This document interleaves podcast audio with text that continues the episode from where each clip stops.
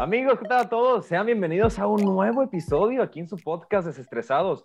Vaya que es el regreso épico, porque nuestro último episodio fue el de Batman, inicios este mes de marzo. Eh, y platicamos ahí que Edwin había visto Batman en su momento. Datazo, ¿no? Datazo interesante. Edwin había visto eh, la película cuando estábamos en el episodio. Pero bueno, antes de terminar el mes de marzo, tenemos eh, un episodio y un videazo como los que están viendo aquí en este formato. Increíble, con un temazo y con un invitadazo. Pero antes, obviamente me presento. Mi nombre es Gerardo René y el equipo es Estresados presente. Arroba Alberto Machado y arroba Edwin. ¿Cómo están? ¿Qué onda, gente? ¿Cómo están? Espero que estén muy bien. Eh, feliz de estar aquí otra vez. Otro episodio increíble. Y pues el invitado que tenemos, bueno, ya, ya lo han de haber visto en el título y la verdad es que estamos más que feliz de tenerlo porque ya lo sentimos parte de nuestra familia desestresados. Este, pues muy bien, con esto del regreso a clases, Jerry, pues algo ahí medio confuso todo esto, pero bueno, así son las cosas. Tú, Edwin, ¿qué tal? ¿Cómo te encuentras? Qué rollo, también bien, a gusto con el regreso a clases presencial. Ahí me informaron que, que se andan poniendo estrictos con los celulares. De por favor, no, no estén usando el WhatsApp en el celular. Ahí mientras estamos en la clase, ¿no? O en la compu, pues también WhatsApp, güey. Tampoco Pero todo bien, todo bien. Tampoco se ¿Eh? pongan a ver un partido en medio, en medio, en media clase, por favor. ¿eh? Un partido También, también ahí a- a- para, para que le quede el saco, por ejemplo. Ujú. Este, para que no, pues no, ¿verdad? Pero sí, exactamente un invitado de lujo, como dijo Machado, ahí pues ya lo vieron en el, en el título de este episodio y pues esperamos la pasen chingón con nosotros, gente. Perfecto. Y ahora sí, damos la bienvenida al invitado de esta semana, Gustavo Serrano, que bueno, hace un año estuvimos contigo en otro episodio, eso sí, pero mira, ya después de un año, como bien dijiste, cerramos el ciclo y estás de vuelta en, Desestresados Podcast. Bienvenido, Gustavo. Gracias Jerry, gracias Alberto, gracias Edwin y gracias a todos los que están escuchando por acá. Así es, después de un año cerrando ciclos, como si esto fuera película comedia romántica. Aquí estoy de regreso, se prometió hace un año, así es que feliz de estar por acá para echar chisme y lo que quieran. Increíble, ¿eh? porque al final del episodio que tuvimos contigo, sí dijiste de que "Hey, hay que armarlo luego, el, el- del tema de, de que vamos a platicar contigo, Blockbuster y eso, y mira, así, así es la cosa. Pues sí, aquí estamos después. ya, cumplimos, Bien, cumplimos. se cumplió, cumpliendo palabras. Antes de, Bien. antes de comenzar, ahora sí, nos pueden seguir en nuestras redes sociales como arroba desestresados podcast y nuestras cuentas personales arroba alberto machado 27, arroba bajo wheelers y a su servidor como arroba gera cmz. Gustavo, ¿cómo te podemos encontrar a ti en redes sociales? Este, si buscan keywords así de personas inútiles, probablemente me encuentren o gente sin qué hacer. Pero ya, si sí quieren, es GWZ25 en Twitter, Instagram, Pinterest, este, Twitch, la que quieran. Órale, completo. Todas, todas, todas. todas. Clubhouse no, Clubhouse ya lo cerré, pero todas las demás sí. ahí estoy. Qué bueno, que a eso vamos. ¿eh? En tu caso, eh, Gustavo, bueno, para la gente que no, no escuchó el episodio pasado, se lo estaremos dejando igual eh, a lo largo de esta semana de que publicamos este episodio para que también le den una checada. Primero, primero un poquito antes de platicar contigo, Gustavo, de todo este tema, danos una breve introducción de ti. Una breve introducción de mí. ¿Qué hago yo? Yo trabajo en BuzzFeed. Este, me hago cargo del equipo de contenido de la oficina de Latinoamérica y también hago marketing y publishing para BuzzFeed Internacional. De repente ahí ando en juntas en Australia o en Japón o en la India. Está muy entretenido. Este, y a eso me dedico. Pero en resumen, hago anuncios de televisión. Soy publicista. Eso hago con mi vida.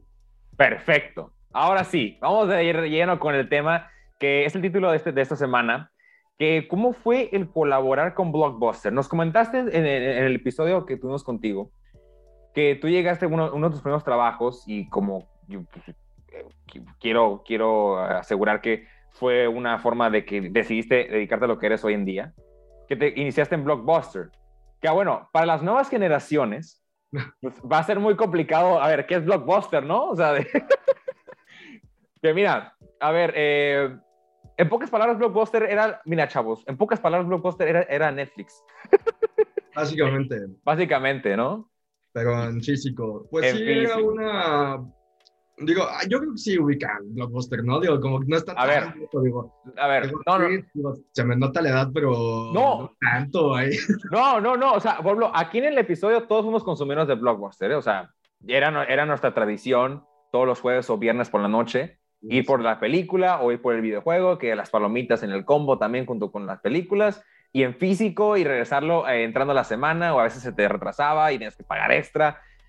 ya, o sea, nosotros conocemos cómo llegó a ser todo esto de Blockbuster, pero en este caso, pues tú llegaste a colaborar con Blockbuster, ¿no? ¿Qué hacías tú en ese momento?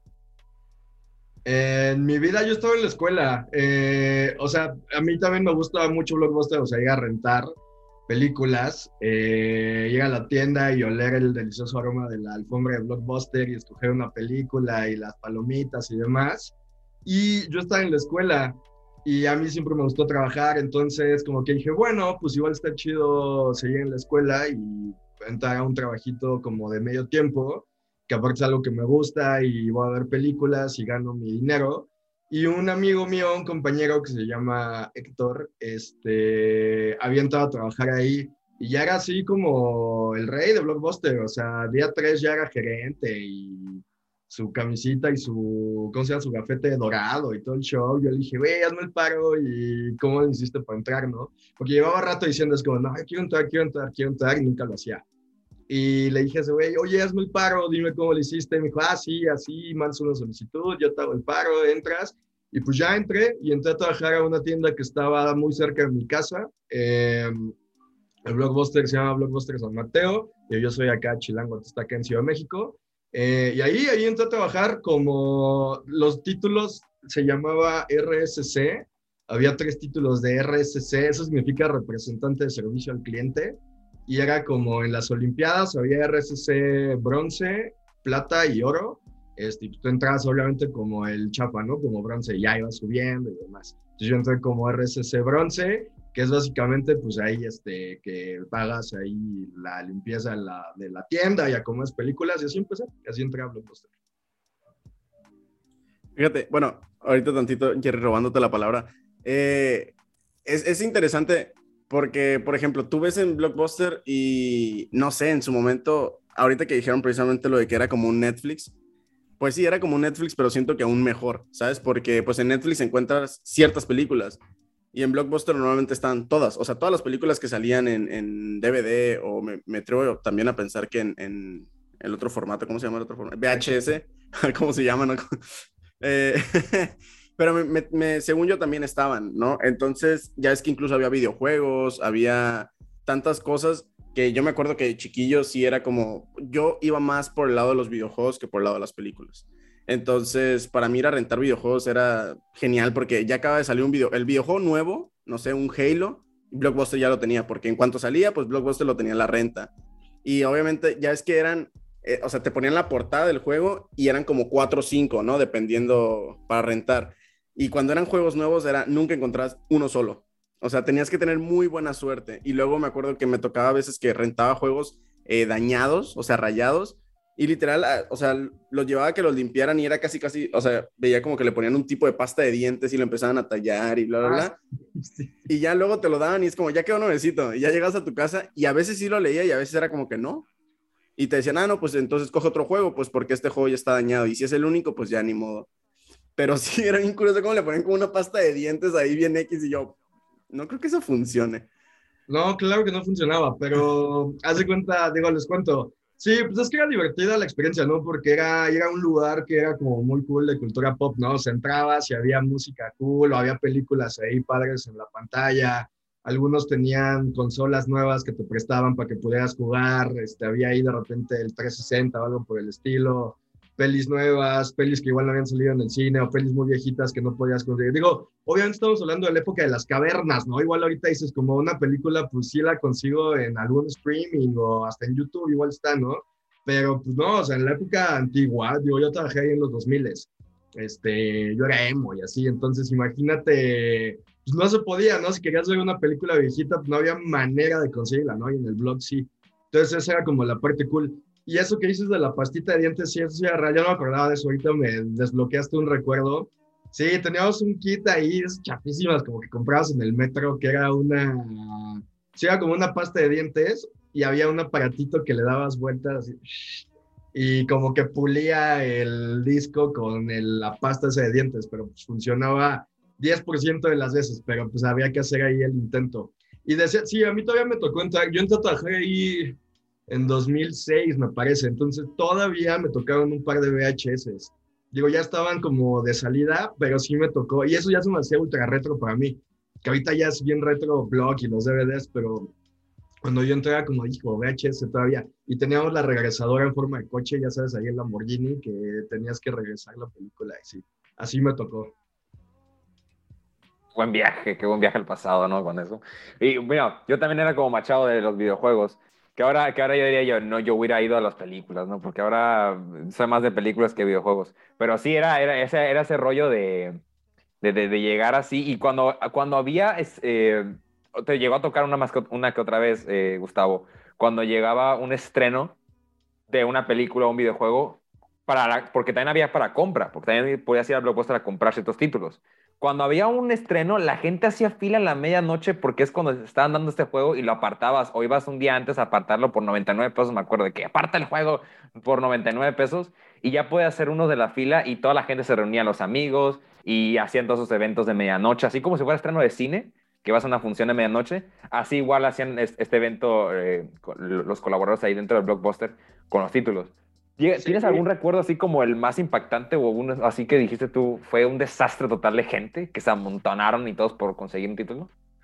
Sí, cuando salió el 360, el Xbox 360 fue una cataclismo, porque digo, de entrada quiero que sepan que mi blockbuster, o sea, yo sí trabajaba en la central de la cultura pop porque era una plaza y literalmente enfrente de nosotros, o sea, cruzando así la calle de la tienda, literalmente dentro de la plaza, estaba un cine. Entonces, y había otra tienda de videojuegos y una de estas tiendas como de cositas de cultura pop medio retro. Entonces estaba puro lleno de geeks ahí, ¿no? Entonces sí era como la central de su blockbuster. Y cuando salió el Xbox 360, Blockbuster tuvo preventa. Y justo salía a la medianoche. Ese día nos tocó trabajar tardísimo porque a la medianoche podía ir la gente a recogerlo. Y sí, tal cual, como dices, una fila kilométrica así enorme, que aparte se juntó con un estreno en el cine, que estoy intentando acordarme cuál era, pero no recuerdo qué película fue, que igual había una fila enorme de gente. Pero eran dos mundos distintos, ¿no? Era una bola de geeks de un lado y otro tipo de geeks del otro lado. Y entonces atascamos la plaza, este, aparte era, le digo, eran los 2000, era puro emo ahí peleándose este, pero yo creo que sí, esa, la del Xbox 360 haber sido la más loca. Pero la realidad es que las catástrofes ocurrían en Navidad. Porque esto es, o sea, yo amaba trabajar en Blockbuster, pero también amo la Navidad. Y a mí me gusta en la Navidad en mi casa en pijama, sin nada que hacer. Pero eh, los años que trabajé ahí, me tocó trabajar un par de años en Navidad. Y ese es el día que más gente iba a rentar a Blockbuster. Eh, contrario a lo mío, yo decía, nadie, nadie sale de su casa en Navidad, todo el mundo está en su casa ahí en pijama y tragando. Y no, o sea, todo el mundo salía de su casa, se iban al blockbuster, la tienda se atascaba, filas enormes, y pues es como, es Navidad, no quiero estar aquí. Este, pero sí, esos eran los días que más caos había. Y Semana Santa, Semana Santa también. Que probablemente la anécdota más chistosa que tengo de Blockbuster ocurrió una Semana Santa, ahorita les cuento. De hecho, ah, bueno, Windy. Ah, no, habla, habla, compañero, te regalo la No, no, gracias, gracias, gracias. Adelante, este, No, ahorita, ahorita que comentaba, o sea, justo iba a preguntar este, sobre cuál era como tu anécdota o experiencia mm, como más memorable que hayas tenido. Este, y terminando con lo de los videojuegos, el 2x1, los lunes el 2x1 de videojuegos, güey, era una joyita, güey. O sea, tú podías ir y era como que, ah, güey, no me bastó con un juego, pues toma dos, güey, en lunes. Era, era una maravilla, güey. Yo siempre aprovechaba los lunes. Y deja tú, o sea, eran dos juegos, pero te daban de que cinco días nada más. Entonces, ni jugabas bien uno ni jugabas bien el otro, ¿sabes? Pero te llevaban los dos juegos. Sí, sí, sí, sí. o sea, y, a ver, y ahora sí, como lo comentas tú, lo malo, bueno, llegué poco a aprovechar eso porque como era lunes decía, no, pues que tengo escuela, ¿cómo voy a poder hacerle para jugar? También decías tú. Pero eran los lunes, ¿sabes? El lunes eran dos por uno de los juegos, era como que... Lo hubieran puesto los viernes, ¿no? No, pues... Eh, no, porque tranquilo. Era, los lunes es cuando menos gente iba a rentar, entonces tenías que tener una promo para sí, que... Oh. Sí, sí, sí, tu estrategia para poder llenar ahí un poquito más el blockbuster. Las cosas oscuras del blockbuster. Pero sí, o sea, yo, ese, yo los lunes dos por uno los aprovechaba si era puente o si eran vacaciones de Semana Santa o de verano, lo que sea. En cuanto salía de la escuela, le decía a mi mamá que me llevas a Blockbuster, porfa, y ya íbamos y aprovechaba. Y, por ejemplo, si era un juego que nunca habías jugado o que no sabías ni qué rollo o, haber escuchado una reseña, pues era como que, ah, pues si no me gustó este, pues juego el otro, güey. Entonces, ya la neta, siento que era una joyita. Todo mucho mejor que Netflix, güey, en todo sentido. Sí, sí. Es que la experiencia, la experiencia era más, o sea, vaya, más personal, siento yo, ¿sabes? O sea, como que era más el hecho de ir, eh, vivir ahí, o sea, vivir el momento de estar viendo qué películas, o sea, no sé. Aparte, por ejemplo, eh, yo recuerdo algo, había películas con ciertas regiones, ¿no? Porque yo me acuerdo que siempre me decían, eh, si ves una película región 4 o una cosa así, no, no, no la rentes, porque es muy probable que no la lea tu DVD o no sé qué.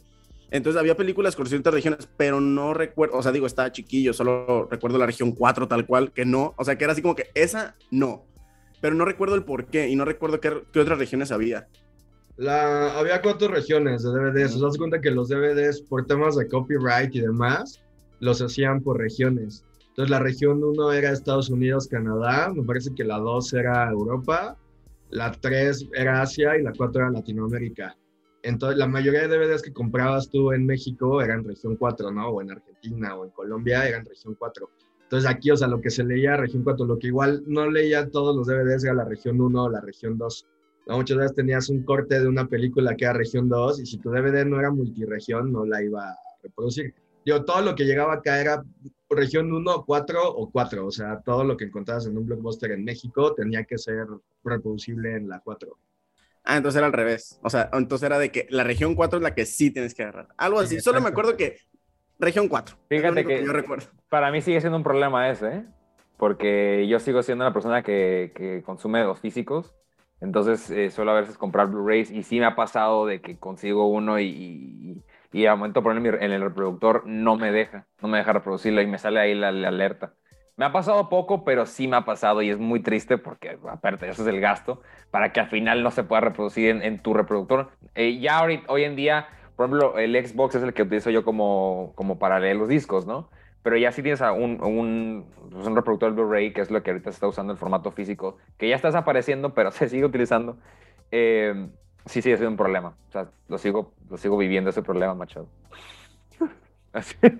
Sí, son problemas de la tecnología, pero bueno, ya, y contando lo de la anécdota, este, ay, es que tengo muchas, porque sí, o sea, sí estuve un rato ahí, sí, o sea, yo era muy divertido como trabajo porque pues estabas chavo, eras emo, trabajas con pura gente igual que tú, este, no sé, o sea, hacíamos un montón de estupideces, o sea, imagínate, tenemos una bola de morros, este, atendiendo un negocio, eh, entonces era muy divertido, pero sí tengo varias, digo, probablemente mi fab, fab, fab así de la historia es la siguiente. Me mandaron a, al blockbuster de Polanco a cubrir un, un turno porque era Semana Santa que les digo que se atascaba y se habían renunciado a varios empleados de Polanco, no me acuerdo. Pero Polanco, para todos los que no están en Ciudad de México, es una zona muy fresa. En la Ciudad de México viven muchísimos actores ahí, o sea, gente como famosa vive ahí en Polanco. Eh, entonces me mandaron a mí para allá a cubrir un, un turno en jueves o viernes santo, no me acuerdo que estaba hasta el gorro de gente. Y estaba yo ahí, o sea, era un mar de gente, o sea, piensen en el Vive Latino, así era el blockbuster de Polanco, o sea, hasta el gorro de gente, ¿no? Y yo estaba en la caja, apoyando ahí como en la caja, y había una fila enorme, enorme, enorme de gente, ¿no? Pero real enorme, o sea, formados 20 minutos para rentar unas películas. Y de repente había una señora que desde que entró, como que nos había llamado la atención porque dije, nos van a robar. Porque la señora iba así como con una capa negra, este, una gorra y unos lentes oscuros, y iba como con otra persona y volteaban a todos lados, ¿no? yo dije, pues, ¿qué? O sea, ¿quién diablo se viste así, no? Parecía ahí como ninja. Y la señora andaba ahí dando vueltas y la madre, y ya de repente estaba formada ya lista para pagar, le han de haber faltado como cinco turnos para llegar a pagar conmigo, cuando en eso, y la señora, o sea, figúrense así, o sea, como ninja de película de los 90, o sea, con una capa negra toda tapada, un gorro, lentes oscuros, este, y volteando así a todos lados, ¿no? Y entonces se le acerca otra, una señora a esta otra señora y le dice, ¡Ah! ¿es usted la señora Lupita D'Alessio.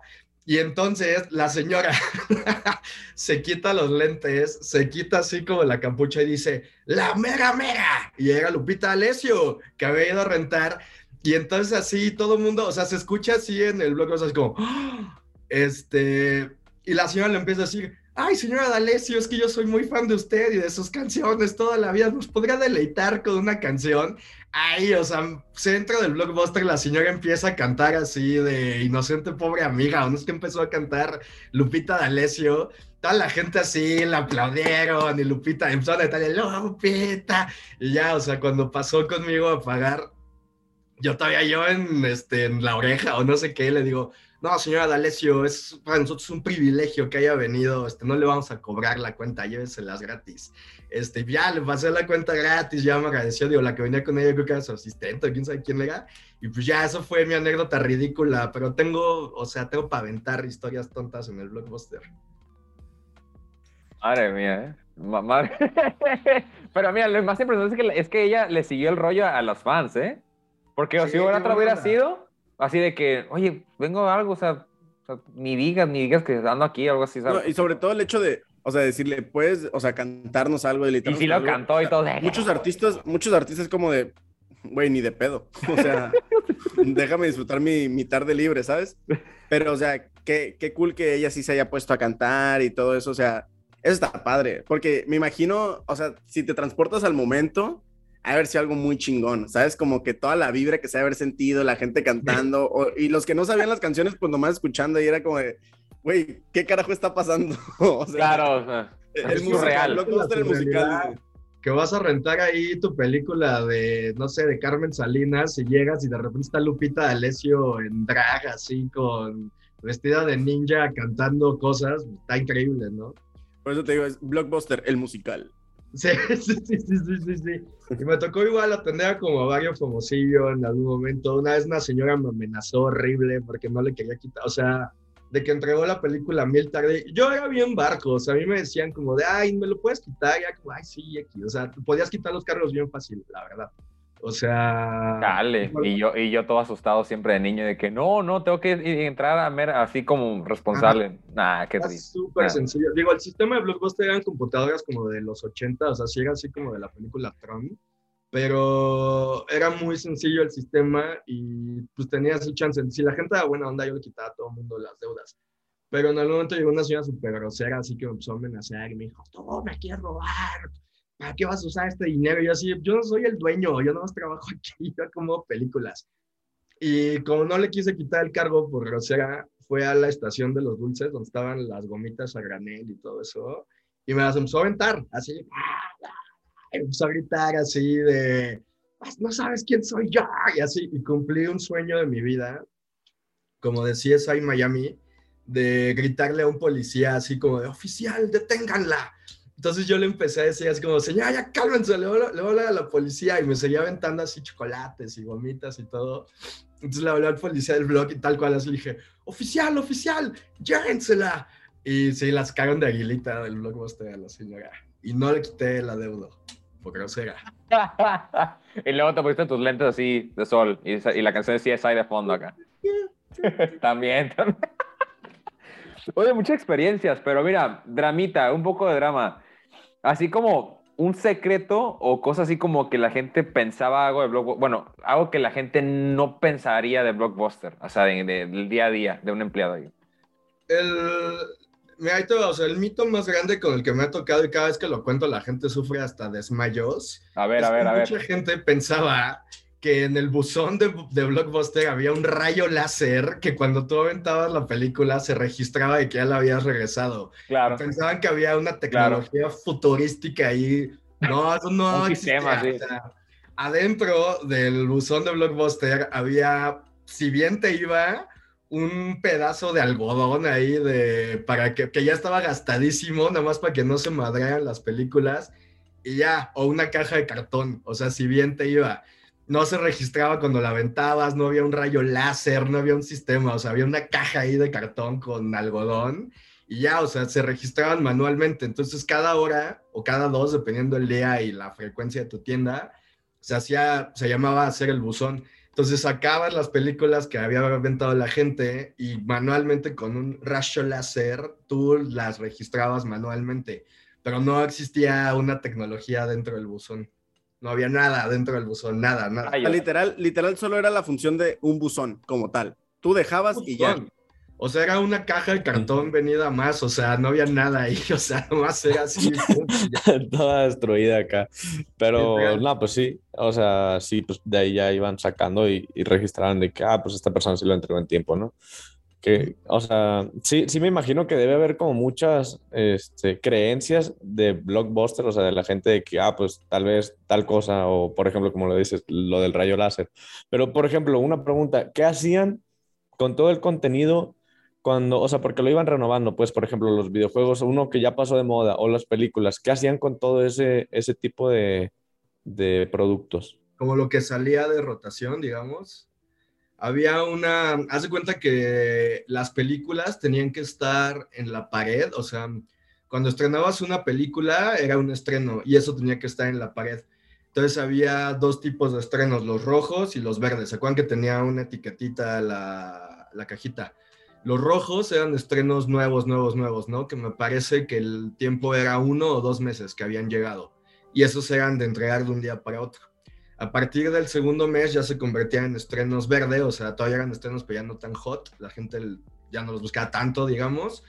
Entonces seguían estando en la pared, se reducía su número, ahorita te digo qué hacíamos con los que se reducían, seguía estando ahí en la pared y ya después de un tiempo se volvían azules, después de un año, la etiquetita azul y eso ya se iba al catálogo, eran películas ya viejas, por así decirlo. Entonces, haz cuenta, si tenías Titanic, ¿no? Estreno rojo, durante un mes 150 copias. Más o menos dependiendo de cómo se rentaba, la persona que hacía, que acomodaba la pared, decía, bueno, pues se rentan 45 al mes, el siguiente mes voy a sacar el restante a una cosa que se llama PYB. PYB suena así a código secreto, pero significa películas ya vistas. Eh, y son películas que salían a venta.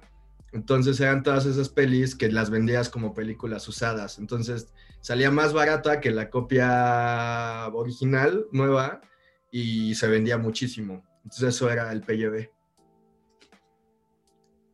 Todos los martes se sacaba el PYB, los lunes se movía la pared, o sea, se acomodaban los estrenos, y el martes todo lo restante, lo que ya no se rentaba y que salía del catálogo, se etiquetaba, o sea, tenías que etiquetar todo había una cajita donde estaban guardadas las portadas. Este, entonces tenías que armar la cajita con su portada, le ponías su etiqueta de venta y un cintillo amarillo que, que decía película ya vista o algo así. Así, eso pasaba.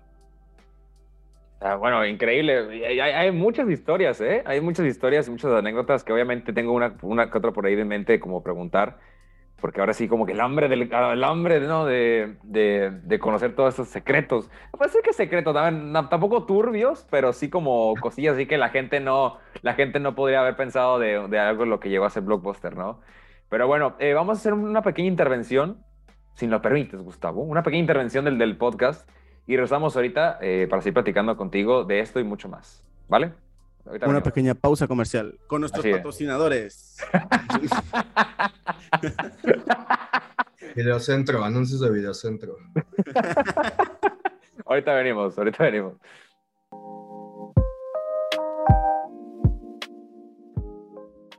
Y bueno, estamos de regreso. Ahora sí, eh, seguimos en este episodio con Gustavo Serrano que platicamos de Blockbuster. Y bueno, a ver, eh, más preguntitas así como turbias. Bueno, sí, me, imagino que siempre había una que otra persona como que se quiere el chistoso y el payaso cuando estaba entregando una película o algo por el estilo. Que no me sorprendería que uno quiso hacer un dramota o algo así cuando estaba entregando las películas. Eh, y estoy seguro que mucha gente ni llegó, ni llegó a, entregar las películas y, las deja, y se las quedaron, ¿no? A ver. Ah, sí. mucha gente. Sí, se las Es que mira, yo la neta, yo soy muy entonces yo me hago amigo de todo el mundo, entonces la verdad es que yo, o sea, a mí me daba como idéntico, de hecho a mí me mandaron al final a lo que se llamaba piso, a dar servicio, así se llamaba. El servicio era estar con los clientes y recomendarles películas y demás. Como a mí siempre me gustaban mucho las películas y veía muchas, y yo me hacía amigo de todo el mundo como Chabelo, eh, me ponía a platicar con todo el mundo, les recomendaba películas, regresaban y como, ay, nos gustó mucho, recomiendan otras. Entonces yo nunca, la verdad es que yo nunca fuera la señora que me aventó gomitas, nunca llegué a tener yo como problemas. Yo me llevaba muy bien, hice como buenos compas ahí de los que eran clientes, me invitaban a fiestas, me llegué a pedas con ellos, o sea, cool. Pero sí pasaba, o sea, pasaba demasiado que no entregaban las películas. Entonces se hacía una cosa que se llamaba la deuda. Ese era el castigo, o sea, si eras la persona, el, el empleado, el antiempleado del mes, era el que mandaban a hacer la deuda. La deuda era se hacía creo que los lunes en la mañana, eran los lunes en la mañana, era sacar unos libros enormes que se publicaban al hacer la apertura de la tienda, que era dar de alta los sistemas y demás, se daba de alta la deuda y empezaba a imprimir un montón de hojas la impresora, que era toda la gente que debía, me parece que era 30, 60 y 90 días que llevaban de retraso. No me acuerdo si eran exactamente esos días. Entonces, a la gente que llevaba un mes de retraso con una película le hablabas, ¿no? Así como de, oiga, nomás para recordarle que la película, no sé qué, el gorro, ¿no? A los que llevaban 60 días y ya, llega horrible porque pues obviamente te colgaban el teléfono, te amenazaban, te decías como, o sea, cualquier pobre vendedor de telefónico, ¿no? Y ya, o sea, eso era hacer la deuda, pero digo, igual, digo, esto también mucha gente no lo sabía o creían que era así. Blockbuster nunca reportó al buró de crédito, este, si no entregabas una película no te pasaba nada, no estaban en red, nunca hubo una red de Blockbuster así, o sea, si te, se te había olvidado entregar una película en X Blockbuster y debías ahí millones de pesos, podías ir al Blockbuster de la siguiente esquina y no, está, no había registros tuyos, o sea, entonces sí, eso era algo, es parte de esos secretillos del blog teníamos, dirías tú que era como que mucha confianza entre nosotros, porque creo que hoy en día no se puede, o sea, hoy en día creo que ya todo está registrado. Todo movimiento que haces tú en redes sociales, en ventas, en lo que quieras, está registrado de una forma u otra tus movimientos. Y creo que hoy en día no se podría hacer algo como en Blockbuster totalmente. No creo. Cierto. Fíjate que no había pensado en eso, pero fíjate que ahora, o sea, siento que hubiera sido relativo. Digo, obviamente a mí me hubiera valido ¿no? O sea, yo que, pero tipo, si eres el señor Blockbuster, hubieras podido encontrar a esa persona en Twitter o en Instagram y, o hacer público los nombres de la gente que no entrega las películas o algo así, pero pues ¿qué Lo quemabas y lo exponías así.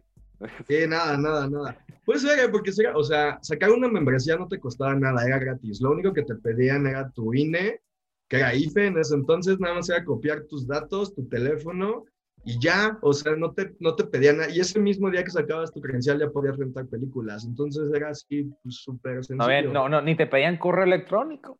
El teléfono, era más importante el teléfono. El teléfono era lo importante. Sí, que es a donde justo le hablabas, pero muchas veces mucha gente daba teléfonos incorrectos. O sea, como que tal vez ya se las sabían y iban a volar. Películas casi no se volaban, se volaban videojuegos. Porque pues sí, sí claro. Triste. Triste, totalmente. Y bueno. Saluditos a Raúl que se clavó una película. Raúl. Hace rato me estaba contando. Oye, Raúl, oye, que Raúl no tendrá por ahí la caja de Blockbuster todavía, así como reliquia, así de que le contó de la caja de Blockbuster. Oye, eso es reliquia, ¿eh? La neta, no sé, me dijo que tiene muchos años, pero le voy a preguntar y si la tiene, la voy a postear ahí. Reliquia, ¿eh? Eso es reliquia. Yo tengo una que me traje ahorita, pero no tiene el inserto, pero nada más para que vean. O sea, es que yo compraba muchas películas viejas. Por ejemplo, aquí tengo Mad Max. Y uh. todavía tiene el cintillo aquí de que está en la sección de acción. O sea, lo amarillo era la sección de acción, entonces todavía la tengo. O sea, está la película que iba adelante de, y atrás iban las copias. Entonces, este cintillo eran las categorías. Verde era ciencia ficción, Azul Claro era cine de arte, entonces esta fue, esto fue puerta de esta Eso no sabía, fíjate, de cómo lo separaban por listillas así, dependiendo del género de, película. Órale. Y todavía, todavía tiene aquí el... Ah, qué triste, qué bonito, qué bonito. sea, yo, eh, no, pues a ver si tengo, si tengo ahorita chance de, mostrarlo, pero tengo ahí un VHS, fíjate, de Blockbuster. Pero, ah, pero, pero era un VHS que eran de compra, porque llegaba un punto que había una canasta gigante en una sección de la, de la tienda que decían, no, pues películas ya de liquidación, ¿no? O sea, de que no me acuerdo ni a cuánto, hay, de, creo que hay toda la etiqueta del precio, pero, pero, llegué a tener así VHS en, esa, en aquellos momentos. DVDs no tengo de Blockbuster, pero sí tengo un VHS que tiene, la etiqueta, a ver si tengo chancita de mostrarlo. Pero eh, es increíble, ¿no? Pero yo tengo muchas, porque yo hice mi colección de películas que compré. Porque aparte, ah, te daban descuento. Eso, yo tenía totalmente. como empleado te daban cinco rentas gratis a la semana, que estaba súper chingón. Órale. Eh, sí, tenías derecho a cinco rentas gratis a la semana. Podían ser videojuegos, series de televisión, películas, lo que quisieras, cinco a la semana. Porque tenías que ver para recomendarle a la gente y para saber qué onda. Entonces, te puede ayudar claro. eso y teníamos descuento en películas, en las consolas que vendían ahí, teníamos 20% de descuento. Entonces yo hice toda mi colección de pelis, compré un montón de cosas y, y también guardo mi, mi tarjeta en mi... Ah, mi no, no, no, no, no, yo no, yo ya no tengo eso, yo ya no. Qué buena. No, no, no. Y todavía Oye. en casa de mis papás debe estar mi corbata, porque como yo llegué a ser gerente de la tienda, tenías que ir de corbata, ya corbata. Ah, ya el gerente. Y si Sí, es hiciera, el- hiciera, hiciera una carga de trabajo, me imagino, ¿no? Porque. Sí, pero era muy divertido, o sea, llevabas como la contabilidad eh, de la tienda ya, o sea, tú te hacías cargo como económicamente de la tienda. Entonces tenías que revisar, estaba muy cool porque era como ser microempresario, o sea, revisabas estados financieros, este, y algo muy cool, por ejemplo, era que yo podía armar el catálogo de la tienda. Entonces yo sí soy muy clavado del cine, me puse a pedir un montón de películas como viejitas, que eran como así importantes. Entonces armé un catálogo de películas, o sea, no sé, me traje Casablanca y 2001 y un montón de pelis. Entonces armé una sección de películas clásicas. Entonces mi blockbuster, o sea, en el que yo trabajaba, tenía como una selección de pelis como muy acá. Y eso lo hice como gerente. Está chistoso, ¿no? Increíble. Y bueno, a ver, eh, un poquito de historia. A ver, inició Blockbuster, sí, tenía su momento. No te diría, no, no, no te digo ahorita la fecha exacta, pero ya en los 90 ya estaba Blockbuster, obviamente. No sé si a los 80s, pero 90s obviamente fue el auge de Blockbuster, ¿no? Eh, pasa Blockbuster, eh, pasa ahora a la sección de Game Rush, que era para los que eran de videojuegos. Hasta había unos uniformes distintos para distinguir entre el Blockbuster y Game Rush, que eran unas playeras, unas jerseys como naranja con negro, con negro que parecía jersey de fútbol americano. Ajá, Y, y tenía su café y todo así muy geek. Y bueno, llega un punto interesante en la historia del entretenimiento. Llegan las plataformas, que bueno, llegaron así como es el sistema. Primero, o sea, está el cable de, de toda la vida, el sistema de cable, el sistema pago por evento, estaban las películas, y llegó, y ahí, ahí corrígeme si estoy mal. Netflix llegó a ser la primera plataforma de streaming, ¿no? Sí. Ah, sí, El- el- Ok. En ese momento, pues la gente que estaba dando innovación Netflix, que ya no tenías que salir de tu casa, un- una eh, suscripción y ya tenías un catálogo de películas, ¿no? Digo, estoy hablando de sus inicios, ¿no? Como hoy en día que ahora ya aquí tantas películas que no son de su, de, ya tienen su propia productora, ya financia sus propias películas y series, sus series originales, ya es muy diferente. Pero antes sí era de como que eh, es esta de innovación de que ya tienes que, hacer una fila, ya tienes que ir los viernes a, por una película a rentarla, ya tienes que rentarla porque ahora pagando suscripción puedes verla una y otra vez ilimitado o hasta que la saquemos de nuestro catálogo. Y a ver, ahora sí que, ¿cuál fue como en sí? Y, también pueden participar Alberto y Edwin, ¿no? Lo que quieran comentar de esto. El, el gran problema que tuvo Blockbuster al pasar y cuando llega Netflix, Blockbuster pues no se quiso adaptar con, con Netflix. No, no trató de sacar su servicio igual, ¿sabes? Si- qui- siguió con el formato físico porque decían que eso de digital y que las películas en catálogo en línea, que no iba a funcionar. Eso decía Blockbuster en su momento. Sí, a mí no me tocó estar ya en blog cuando ya estaban duros los streamings, o sea, yo trabajé ahí de 2005 a 2009, me parece. Eh, o sea, Netflix llegó a México en 2012 y no fue relevante en ningún lado como hasta 2010, 2011, cuando sacó House of Cards, porque todavía en el catálogo no era así como tan, tan, tan cool. Pero sí me tocó al inicio, cuando empezaba sobre todo el Internet, eh, como cuando se hizo, cuando dejó de haber modem, o sea, ya había servicio más rápido, o sea, cuando no te tardabas dos horas en bajar la canción. Eh, y lo que tenía Blockbuster en cuestión de marketing era que ellos decían que ir a la tienda era una experiencia y que si era un tema familiar o con tu novia, novio amigos, lo que fuera, ir el viernes en la noche a la tienda y estar ahí y ver qué ibas a rentar y las palomitas y las papas y todo el show, que también se vendía todo eso en el blog. Y como que siempre pensaron que la gente iba a complementar, tal vez tener un streaming, que era una especie de moda pasajera, pero era una tradición ir físicamente a la tienda. Por eso es que nunca, como que se pusieron pilas en ese aspecto, porque nunca la vieron venir. Había, por lo menos aquí en Ciudad de México, no sé si eso pasó en otras ciudades del país, pero aquí sí diversificaron el negocio. Había un servicio que te llevaba las películas a tu casa. eh, o sea, tú hablabas a Blockbuster o entrabas a blockbustermexico.com y podías elegir una película y te la llevaban a tu casa. Eh, había otro servicio, les digo, todo eso fue en Ciudad de México, que me parece que fue donde lo testearon, nunca supe si se expandió a otras ciudades. También había un servicio que era como estas maquinitas de papitas o de refrescos, o sea, ibas al súper y había ahí una maquinita, entonces tú podías rentar ahí la película y te la daba la maquinita y luego tú la regresabas ahí mismo, en un como buzón virtual, ya no ibas a la tienda. Eh, y luego abrieron un servicio que fue como su gran apuesta que se llamaba Blockbuster a la carta, en donde tú podías, te decía que cualquier película que quisieras te la conseguían físicamente, o sea, tipo de que nunca he encontrado esta película de los años 40, que no sé qué, y la garantía era que te la conseguían porque te la conseguían, ¿no? Entonces como que se centraron en eso, pero pues se los comió el streaming, obviamente. Todos los servicios que, me platicas, aquí en La Paz no los, no los vimos, ¿o sí? No, aquí, güey, de milagro teníamos Blockbuster en La Paz, güey. Pides mucho.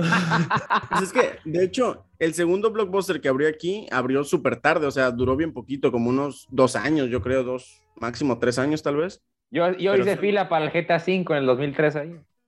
Sí, duró muy poco. Y aparte, eh, yo siento que Blockbuster como que, así como dice Gus, o sea, nunca vio, nunca vio venir, o, o se confió y dijo, o sea, nosotros vamos a seguir siendo como el rey. Entonces, dudo mucho que, es, que esta plataforma nueva, Netflix, vaya a acaparar el mercado que ya tiene Blockbuster a nivel mundial, pues, ¿no? Sí. Y oh, sorpresa, pues, pues sí.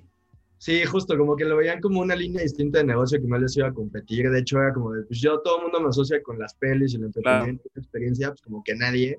Y de hecho también, o sea, incluso llegó a haber cines de Blockbuster aquí. O sea, experimentaron también abrir cadenas de cine. Entonces había dos cines de Blockbuster en su momento. Entonces la idea era seguir teniendo las tiendas, los cines. Eh, había también un cine en Puebla. Había en Ciudad de México y en Puebla. Este, las películas a tu casa y las maquinitas. Y dejarle pues como su mini nicho, según ellos, a Netflix y al streaming, pero pues se los acabó comiendo por completo. Sí, la digitalización le dio en la madre a varias empresas y pues desgraciadamente Blockbuster fue una de ellas. En, en tu caso, hay una, una, pregunta que me hicieron. ¿Qué sentiste cuando te enteraste de que Blockbuster ya estaba en la quiebra y ya va con, con Blockbuster? La neta a mí me hizo sentido, o sea, fue como de, pues, güey, ¿para qué no te pones las pilas? O sea, Digo, obviamente lo recuerdo con mucho cariño, me lo pasé increíble y todo, pero también, digo, yo que trabajo en digital y que también no tengo que estar manteniendo al actualizado todo el tiempo, sí me daba mucho coraje de que no se digitalizaban. Te digo, o sea, los sistemas con los que rentábamos eran real, real, ustedes eran películas de los años 80, así, de la película Tron con la pantalla verde y, o sea, horrible. O sea, casi casi esos, los disquetes gigantescos esos, como que nunca le quisieron invertir a esa actualización. Entonces se me hizo un gran ejemplo, digo yo como marquetero, de decir, güey, pues es que sí te tienes que actualizar porque si no te comen el negocio. Digo, sí lo extraño, pero tampoco me veo en este momento. O sea, se me hace cool como experiencia y nostalgia recordarlo, pero tampoco me veo ahorita yendo, estando histérico el domingo de ya de hueva en mi casa de que, ay, no quiero regresar ahorita a la película. No, pues no, o sea, ya pasó. Y, hay, algunas cosas que llegó a ser Blockbuster que obviamente te inspiraron para hacer hoy en día lo que eres como, como marquetero. Ah, sí, pues mucho. O sea, la verdad es que, o sea, digo, hice muchísimos amigos ahí, o sea, siguen siendo mis amigos. O sea, yo dejé de trabajar ahí, te digo, en 2009, hace 13, 14 años, y sigo teniendo amigos con los que trabajé ahí. Aprendí muchísimas cosas. Eh, conocí muchísima, hice muchos contactos, eh, porque les digo que iba, yo me hacía amigo de todo el mundo ahí. Eh, entonces de ahí conocí gente que luego fueron, o sea, en algún momento hubo un señor que rentaba ahí, yo le recomendaba pelis y resultó que era dueño de una agencia de publicidad. Este, y me acabó invitado a trabajar con él y luego me presentó y luego me lo encontré en una marca a la que yo piché. Este, aprendí mucho de cómo se hace marketing, de cómo se segmentan mercados. Porque, por ejemplo, se hacía una segmentación de mercado para las películas. De entrada, las películas no costaban igual las rentas en todas las tiendas. Aquí teníamos, en Ciudad de México había más de 60 tiendas y cada tienda tenía precios diferentes y catálogos diferentes, ¿no? Entonces, en algunas, en las que estaban en zonas fresas, la renta te costaba en ese entonces como 60, 70 pesos. y en otras zonas te llegaba a costar hasta 20 pesos la renta de la misma película. Entonces todo está adaptado a niveles socioeconómicos y a intereses, ¿no?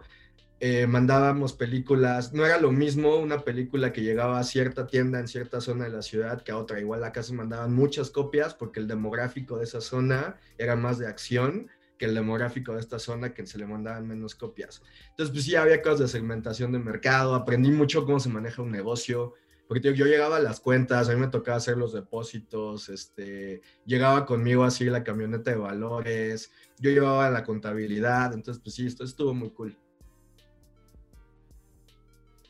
Y, a ver, Gustavo, también otras, otras preguntas ahí, que igual, recordamos que hicimos en redes sociales algunas eh, dinámicas de preguntas y, bueno, preguntas y respuestas, de preguntas para, para hacer en este episodio, es que ya, ya, ya tengo aquí en la mente siempre el Q&A, ¿no? Siempre cuando digo eso pero también, Gustavo, con lo que platicas y los consejos y todo lo que llegaste a aprender para ser hoy en día lo que eres, eh, ahora sí, pregunta, ¿te gustaría que se regresara así, pero en formato ya de streaming, o ya crees que ya, cholo, o sea, ya valió? O sea, ya no van a poder... O sea, digo, la marca está muy cool, yo creo que la marca tiene mucho valor, o sea, la marca, o sea, el logotipo, la marca, el concepto como tal, el blockbuster está muy cool. O sea, siento que sí podría, por ejemplo, ahora el año pasado, no, hace como dos años, Airbnb hizo una experiencia. Todavía existe un, blockbuster en Estados Unidos. Que hay un documental que se llama The Last Blockbuster. Eh, y por ejemplo, hicieron un partnership con Airbnb el año, hace dos años, me parece, en donde rentaron ese Airbnb durante esa tienda durante toda la noche como Airbnb para que una pijamada con tus amigos y vieras ahí películas en una tele de los 90 gigante y así. Eso está muy cool porque la marca tiene mucha nostalgia. Yo tengo playeras de Blockbuster, o sea, es como el equivalente del logotipo de MTV que dices, me encanta. O sea, creo que tiene mucho valor nostálgico de marca, pero no lo veo ahorita como... De hecho, lo intentaron hacer en Estados Unidos. Dish, que tiene los derechos de la marca, quiso hacer un servicio de streaming, pero pues no. Luego, lo que sí he visto mucho Blockbuster, aparte del, del, de que todavía sigue este último Blockbuster, como dices tú, en Estados Unidos, hay hasta llegué a ver hace poco también que hasta sacaron juegos de mesa de, de Blockbuster. Ah, ¿no? Llegaste a ver que es como que la caja es como forma de un VHS de Blockbuster, como si fuera una renta, y que tiene ahí como cartas y todo, como que era un juego de quiz, algo así, un quiz de Blockbuster, algo Ándale, algo así. O sea, como, entonces, como dices tú, la marca ahí sigue, porque la gente la sigue recordando, estamos platicando hoy en día de ella, a pesar de todas esas reglas del streaming y eso. Pero también siento yo que eh, ha sido un gran problema con tanta, tantas plataformas que se están creando que hoy tenemos, a ver, fácil, tenemos Disney Plus, tenemos HBO Max, tenemos Netflix, tenemos Amazon Prime Video, eh, aquí en México, porque en Estados Unidos también agreguemos Hulu en Estados Unidos, eh, Star Plus que viene con Disney Plus, Apple TV Plus, o sea, son de ya demasiadas. ¿Cuál? Está Stars Play, está MGM, está Claro Video, Paramount Plus, Paramount Plus. Paramount Plus. ¿te, te, das cuenta? Crunchyroll. Sí, hay todas. Yo creo que, o sea, a mí no me molesta que haya tantos servicios de streaming. De eso, eso estaba hablando con Samuel el otro día. Yo también creo que hay afinidades a ciertos servicios de streaming y no necesariamente todos necesitamos todos. O sea, estábamos hablando, obviamente esto fue con 20 chelas encima, entonces no nos juzguen, pero estábamos diciendo que... Filosófica, fue una práctica filosófica. Sí, claro, como son todas mis pláticas, este, a la luz de las velas y así, este, con un brandy ahí degustando y música de Bach de fondo, pero estábamos hablando de, bueno, lo estábamos diciendo, pues es que Netflix es ya como Televisa, o sea, es como consumo masivo y ya son como, digo, ya es como por tenerlo, porque ahí están esas series masivas y shows masivos, pues, por ejemplo, mi favorita es HBO Max. O sea, a mí me fascina todo lo que tiene HBO Max y el nivel de calidad de las series de HBO Max y todo se me hace increíble, ¿no?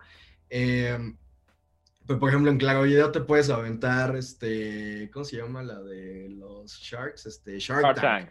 Este, y otro tipo de producciones, ¿no? Prime Video tiene un montón de comedias románticas mexicanas y un montón de catálogo antiguo de cine mexicano y demás, y como películas bien under esas que encontrabas justo ahí en el fondo del blockbuster, este, esas las tiene Prime Video, ¿no? Entonces, digo, está Crunchyroll, que si te gusta el tema como de coreano y demás, pues es como tu onda y demás. Entonces, porque hay una para cada tipo de personas. Totalmente eso. Y yo también, yo también apoyo lo de HBO Max, ¿eh? O sea, si me preguntas con cuál me, con cuál me quedo de todas, con HBO Max, creo que, creo que tiene la variedad de todo lo que quieres. Aparte de, de Ah, series, de series, eh, series animadas, películas. eh, bueno, si Sí. te gustan los deportes, también tiene ya pues, algunos partidos ahí, los puedes ver en vivo. Digo, porque también es algo que poco a poco se está implementando en ciertas plataformas de streaming, que es, poco a poco es la competencia. ¿Qué plataformas pueden conseguir ciertos canales de deportes? Porque también los deportes ya están dejando el, el cable y ya se van a las plataformas. Eso, Sí, pues, eso, ajá. No, sí, sí. Nada más rápido. Que eso para el usuario es una joda, ¿eh? ¿Sabes? O sea, antes en el mismo canal tenías, o sea, en ESPN, Fox Sport tenías todos los deportes, eh, fútbol americano, soccer, Champions, bla, bla, bla, bla. Y ahora no, o sea, ahora, ¿quieres ver la Champions? Ah, pues contrata HBO. ¿No? ¿Quieres ver eh, la liga? Ah, pues contrata, contrata Star Plus. Eh, ¿Quieres ver tal cosa? Ah, pues contrata esto. O sea, se están dividiendo de tal forma que va a llegar un punto en el que si quieres ver todos los deportes, pues vas a tener, o sea, bien, en, en buena calidad y todo, pues vas a tener que estar contratando, tener, o sea, estar con, o sea, en, Y el de Fórmula contratando 1, varios- ¿eh? El de Fórmula La 1, Fórmula que 1 también tiene su- que es una plataforma que La también Fórmula 1 está tiene su, propio, su propia plataforma. Sí. Entonces, eh, digo, está bien, ¿no? Porque, pues bueno, es, es su. Digo, si lo hacen es porque saben que le pueden sacar y que es negocio, pero para los usuarios, igual sí puede llegar un punto en el que dices, dude, eh, complicado tener todos los deportes o ver todos los deportes. Y ahí recurren a la piratería, que es lo que se está luchando Exacto, pues día, ahí pero- recurres a, a la computadora, a buscar un canal donde puedas ver deportes en HD y ya. Claro, claro. Sí, sí, Te- pasa. te tiene que ver mucho con Mejor, mijo, más barato. Te lo ahorras. ¿Cómo? ¿Cómo? Cuevana, dices. Eh, este güey siempre anda sacando ahí sus Eh, promociones, ¿no? Te pagan, ¿verdad? Promoción, no. no. El otro día me asusté porque pensé que, que habían bajado mi página de Cuevana y no, todavía sigue ahí. Me asusté. No, no, ya no, ya se, ya, ya evolucionó, ya evolucionaron eh, Cuevana. Eh, Gustavo, a ver, una, mm, a ver, el, el- el entorno, bueno, Blockbuster ya, ya chole, ya platicamos de, de- cómo sucedió esto, no se adaptaron y hoy en día pues ya no, ya no, ya no sigue funcionando su marca. Que ahí, ahí sigue, pues, sigue de vez en cuando siendo mencionada, pero ya no es lo que era antes. Lo de las plataformas de streaming ahorita, a ver, ahora sí que tú estás, es que, es que son demasiadas preguntas de publicidad y eso de, de estrategias, a ver, pero sientes así, a ver, rapidísimo, sientes a ver una por ahí, una plataforma de esas que está haciendo las cosas para mal, o sea, que tú crees que va a decaer mm, tarde que temprano, por cómo se está, por, por cómo se está comportando, por cómo están eh, recortando gastos, por cómo están distribuyendo su- sus producciones, por cómo están eh, a lo mejor dan- dando contenido que no es de buena calidad, no sé, ¿tú qué opinas de eso? No, ahorita no, ahorita todas están invirtiéndole porque todas quieren tener mercado y todas tienen mucho presupuesto, ¿no? Digo, Netflix, que es la más grande que tiene el share, pues sí tienes ahí, o sea, básicamente es que si no tienes Netflix, pues estás fuera de la conversación, porque aunque no estés viendo Bridgerton o la que sea, este, pues todo el mundo está hablando de ella, ¿no? Y es como de, ah, pues no vi ni siquiera el primer episodio de Bridgerton, no tengo de qué hablar, ¿no? Entonces Netflix, bien. La segunda, que es Disney Plus, eh, también, o sea, el nivel de estrenos que ha dado Disney Plus, o sea, han mandado todo lo de Pixar para allá, o sea, la última fue Turning Red, ni siquiera pasó por cine, se fue, o sea, te dan muchísimo valor añadido, aparte de tener todo el catálogo antiguo de Disney, que pues vale millones, y tener el complemento de Star Plus, que tienes ahí todo el catálogo de Fox, eh, y que tienes Los Simpson, y que tienes, este, tiene ESPN, o sea, que es un súper, súper valor añadido tener ESPN dentro de Star Plus, entonces pues también, ¿no? O sea, está bien. Eh, la siguiente que es este, HBO Max, pues igual, o sea, tiene todo el músculo de Warner Brothers, encuentras ahí películas de los años 30, de los 40, y te sale Dune al mes de que salió en cines, este, el nivel de series que te maneja, van a sacar este, series a las que les han invertido una millonada, eh, pues es, ahí está HBO Max, ¿no? Eh, Paramount tiene igual el catálogo de Paramount, tiene todo, Paramount siento que es para gente muy joven, tienes todo el catálogo de MTV, tienes el catálogo de Comedy Central, de Showtime, eh, yo creo que mi serie favorita de este año, que ha sido Yellow Jackets, se fue por Paramount Plus. Acaban de hacer una inversión brutal para Halo, entonces pues ahí está, ¿no? Eh, no sé, las, las chiquitas locales, Claro Video, bueno, ni siquiera se me hacen chiquitas, Claro Video. Eh, que se me hace un horror, pero pues tiene su público, digo, la gente sigue viendo Televisa eh, por algún motivo, eh, pues ahí está, ¿no? Entonces, no, creo que ahorita todos le están invirtiendo, o sea, no hay una, incluso Stars Play, ¿no? Que Stars Play podría ser pequeña, que esa es de Lionsgate, pero ahí tiene The Great, ¿no? Que The Great también es una superproducción y muy buena serie y demás, entonces, pues creo que todas ahorita están, creo que va a ser el consumidor y va a tardar un rato en que empiece a hacerse más pequeño el el funnel y que haya un poquito menos de competidores, pero mientras todos estén ofreciendo contenido exclusivo y bueno, pues ahí nos van a tener. Tienen, las bajo la manga, por ejemplo, lo que dices de Stars Play, que por ejemplo el contenido de The Great, que es una serie que fue distribuida por Hulu en Estados Unidos, que es una plataforma que aquí no existe, es exclusiva de Estados Unidos. Todo ese contenido está pasando a través de esa plataforma. Entonces, de alguna forma u otra podemos ver ese contenido. Pero hay algunas series que ya se están transmitiendo en Estados Unidos o en, o en, Europa. Eh, veas el caso de Peaky Blinders con su última temporada ahorita. Se está transmitiendo en la BBC en Europa y en Netflix va a llegar hasta como dentro de dos meses porque no hay una plataforma que la esté distribuyendo al mismo tiempo. Entonces la gente más fan pues está recurriendo otra vez, digo, a la piratería. Que bueno, eso ya poco a poco también es un tema muy complejo. Pero sí, cada una, como dices tú, tiene su as bajo la manga y pues bueno, lo mismo, o sea, depende, también depende mucho de, tu situación socioeconómica, si puedes tener una o dos plataformas. Yo creo que en promedio una persona aquí en México puede eh, tener su plataforma de streaming de música, que creo que también es imprescindible ya en tu teléfono. Una, una, plataforma, ya sea Spotify o Apple Music, que son las más fuertes, ya no sea SoundCloud o Deezer, pero, o Amazon Music también, pero, pero también hablando de streaming, yo, yo siento que también son en promedio dos plataformas que tienes que tener ya en tu, en tu, en tu gasto mensual, por ley. De ley, así, de ley, los tienes. Por ejemplo, en mi caso, yo tengo Netflix y Amazon Prime Video. Son las que, bueno, perdón, Netflix ya no. Lo que yo tengo es Amazon Prime y HBO Max, que son como para mí los que todo tengo hoy en día. No sé ustedes, eh, Alberto, ¿cuáles son las que tienen hoy? Eh, yo tengo Netflix, HBO y me parece que Disney Plus. ¿Te, parece? magnate, güey. ¿Te, parece? No, ¿te parece? No, no, perdóname. Perdóname. Eh. Es que no, no recuerdo. Eh, y pronto, pronto, voy a, pronto voy a utilizar mi, mi, prueba gratuita de 30 días de Paramount Plus con Halo. Ok. Ok. Pero Excelente, mijo. Excelente, muy bien. GPI. GPI. GPI. Bueno, yo eh, HBO y Netflix. Y YouTube, YouTube. Y YouTube, YouTube también. Pero lo que no me puede faltar, me, me, podrá faltar HBO, Netflix, Disney, lo que sea, pero Spotify no. Bueno, porque tú eres melómano, pues tú eres así, full música. O sea, no, no te importa el entretenimiento. Con que tengas música todo el rato estás feliz. Sí, o sea, le doy muchísimo más uso a la música que a películas. Ya. La verdad. Totalmente. Tú, Gustavo, tú tienes todas, Gustavo. Yo tengo todas. Sí, pues sí, todas. Aparte, o sea, está padre porque consumes demasiado de todos, pero también es, es parte, de, es parte de tu trabajo estar viendo todo lo que sí. Totalmente. Yo real tengo todo, o sea, tengo Netflix, Prime Video, HBO Max, Movie, este... Movie, Star, claro, Movie. Star Plus, tengo Apple TV Plus, que estoy viendo Servant en, en Apple TV Plus. Ah, bueno, pues Apple TV Plus acaba de ganar el Oscar, una película. Sí, por coda. Película, o sea, a ese nivel está este tema ahorita de calidad. Pero sí, digo, yo tengo que tener todos, pero sí tengo, tengo Spotify también. Ah, y tú eres Spotify. No, pues, bueno, no sé, Machado. ¿Machado también es Spotify o eres de Apple Music? Pues mira, ahorita estoy en Apple Music, pero ya después de haberlo probado como 6, 7 meses, creo que sí prefiero Spotify, la neta. Yo soy de Apple Está mejor, Yo soy de Apple Está un poco mejor optimizado que Apple Music. No, sí, a mí me gusta mucho más Spotify, también por los podcasts. Tiene como mucho más calidad y cantidad de podcasts. Sí.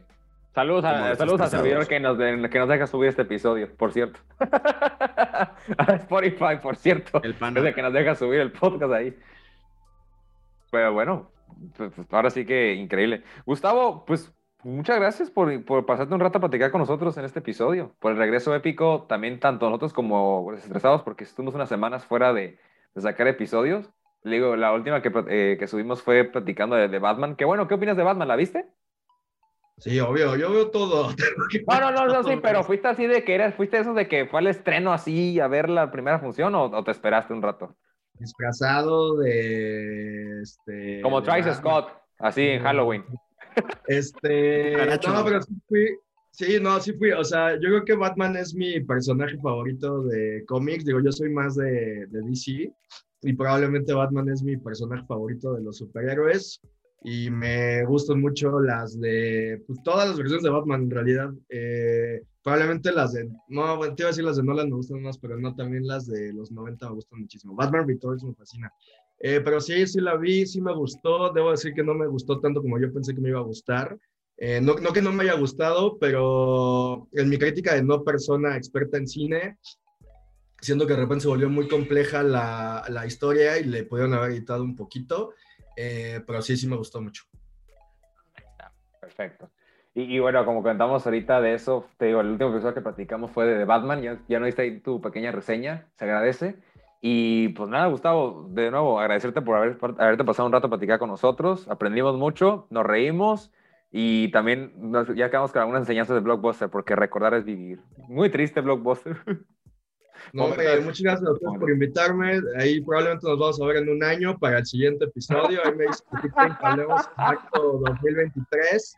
Si quieren que hablemos de mucho trabajo, que fue McDonald's, yo feliz de la vida, les cuento cómo se hacían las hamburguesas. Pero Ah, pues, bueno, el próximo, ya, oye, ya quedó como la otra vez. También ya- Aparte de la fecha, gente, marzo 2023. Marzo Ya lo saben. 2023, voy a ir apartando mi calendario marzo 2023. Pues ahí platicamos de, este, de Big Macs y esas cosas. Es más, el siguiente episodio que hagamos con Gus va a ser presencial. Ay, por favor, ya, o sea, digo, ya me urge ir a La Paz. Yo un año les dije, ya voy a ir, no he ido. Este, pero sí, que sea presencial y me llevo mi brand y para que hablemos ahí de filosofía y demás cosas. Jalo, jalo, jalo. Que se arme. Saludos a nuestro maestro de mercadotecnia, por cierto. Saludos, saluditos. Saludos. Saludos. Pero bueno, gracias Gustavo. Le recordamos, nos pueden seguir en redes sociales como arroba desestresados podcast y en sus cuentas personales arroba Alberto Machado 27, arroba Edwin-Willars. A Gustavo como arroba, arroba GWZ25 y a su servidor como arroba GeraCMZ. Nos pedimos del programa de esta semana y espero que os haya gustado. Y nos escuchamos la próxima semana o a lo mejor en un año con el próximo episodio con Gustavo. para traerles más contenido al podcast. Gracias, hasta luego, bye. Bye bye. Adiós, gente, cuídense. Gracias, gente.